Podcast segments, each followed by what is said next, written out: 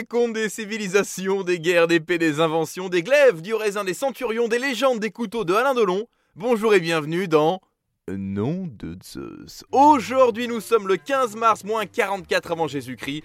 Aujourd'hui nous sommes le jour de l'assassinat de Jules César. Ils étaient quand même pas loin de se rencontrer les deux, hein, t'imagines? Ah ben, moi c'est César.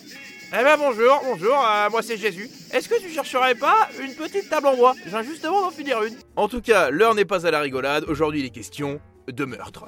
Et sûrement l'un des plus célèbres de l'histoire. Mais comment on en est arrivé là? Depuis 5 ans, Jules César a renversé le pouvoir, il dirige la République romaine d'une main de maître et personne ne lui résiste. Non. Quelque part en Armorique, un petit village résiste à l'envahisseur. Non, non, non, non. Astérix, Obélix, ça c'est les conneries, tout ça. En moins 44, César, c'est Johnny. Il est au top du top. Nommé dictateur à vie, il frappe des pièces avec son visage dessus, les statues le représentent comme un dieu. On a créé une pâtée pour chien en son hommage. Qu'aucun petit chien ne peut y résister. César, pour l'aimer comme il vous aime. Et surtout, il souhaite que le septième mois de l'année porte son nom. On a failli avoir des vacances d'été en César août. Ce délire mégalomane lui vient de sa maîtresse, Cléopâtre, reine d'Égypte, déesse pour son peuple, ce mysticisme le passionne. César souhaite alors tutoyer les dieux. Ouh, ça fait peur. Et c'est bien ce qui inquiète. hein. À Rome, certains pensent que la République est en passe de devenir monarchie, alors on décide de l'assassiner. Oui, surtout que l'empereur ne se doute de rien. Le gars a même renvoyé sa garde personnelle quelques semaines avant le drame. Il avait quand même pas tout le temps du pif, le César. hein. C'est le genre de mec à mettre 100 balles sur une victoire de l'OM en Ligue des Champions. hein. Mais soit, César va mourir, et grâce à une police scientifique au top à cette époque-là, nous connaissons ces dernières 24 heures.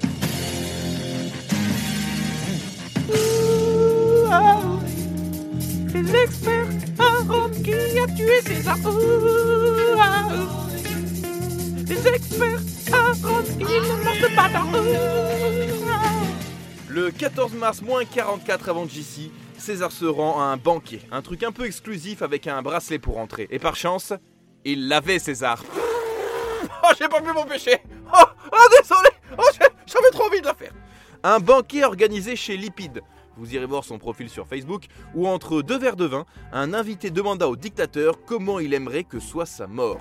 Et l'impérateur lui répondit soudaine et inattendue. Finalement, il avait du pif, César, hein Faut dire qu'une fin au sommet de sa gloire, pour un homme à l'ego surdimensionné, c'était quand même le minimum. César se voyait mal finir à 80 ans dans un EHPAD à manger du poisson pané devant un faire conclu avec Sophie d'avant.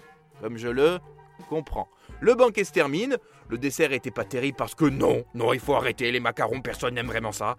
César rentre se coucher pour ce qui sera sa dernière nuit. César, César chéri, tu ronfles Mon lapin, j'ai fait un cauchemar horrible. Cette voix, c'est celle de Calpurnia, l'épouse de César, qui vient de voir l'étendard de son mari emporté par le vent et sa toche déchirée dans un rêve. Hum, hum, comme par hasard Calpurnia conjure alors son homme de ne pas se rendre au Sénat, qu'elle a un mauvais pressentiment. Mais César, toujours à n'en faire qu'à sa tête, celui-là, ne l'écoute pas et file. Aujourd'hui, un arrêt de travail d'une partie du personnel de la SNCF perturbe la circulation des trains. Décidément, c'est pas sa journée. Alors après avoir pris un Uber majoré x3, voilà, nous y sommes.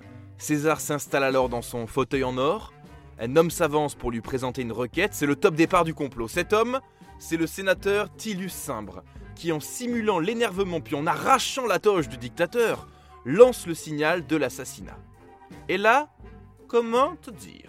En gros, c'est Jon Snow qui se fait poignarder par la garde de nuit dans Game of Thrones.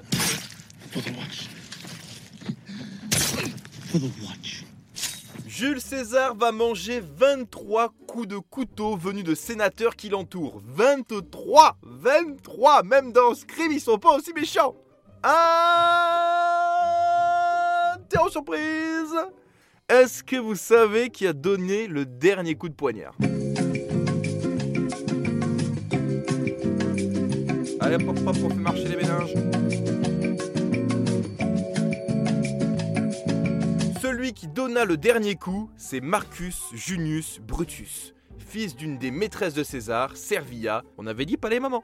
Et le plus horrible, c'est que Jules César aurait dit à Brutus, en le voyant planter le poignard, Mon nom est Maximus Decimus Meridius. non pas du tout, c'est Gladiator ça.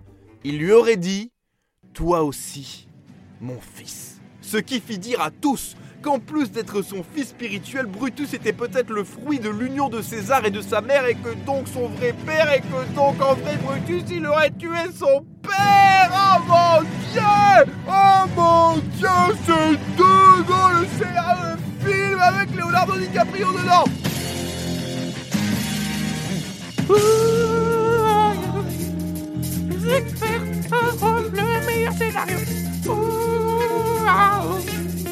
Les experts à Rome, c'est un.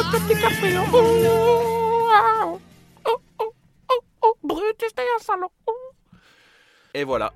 César met sa toge sur son visage pour qu'on ne le voit pas mourir et conservera ainsi ce qu'il a de plus cher, son prestige. Il avait 55 ans. Si proche de la retraite de fonctionnaire. Bordel, quel dommage. Ah oui, la mort de César ne sauva pas la République romaine. Octave, son héritier, mettra mal les valeurs démocratiques en fondant un empire.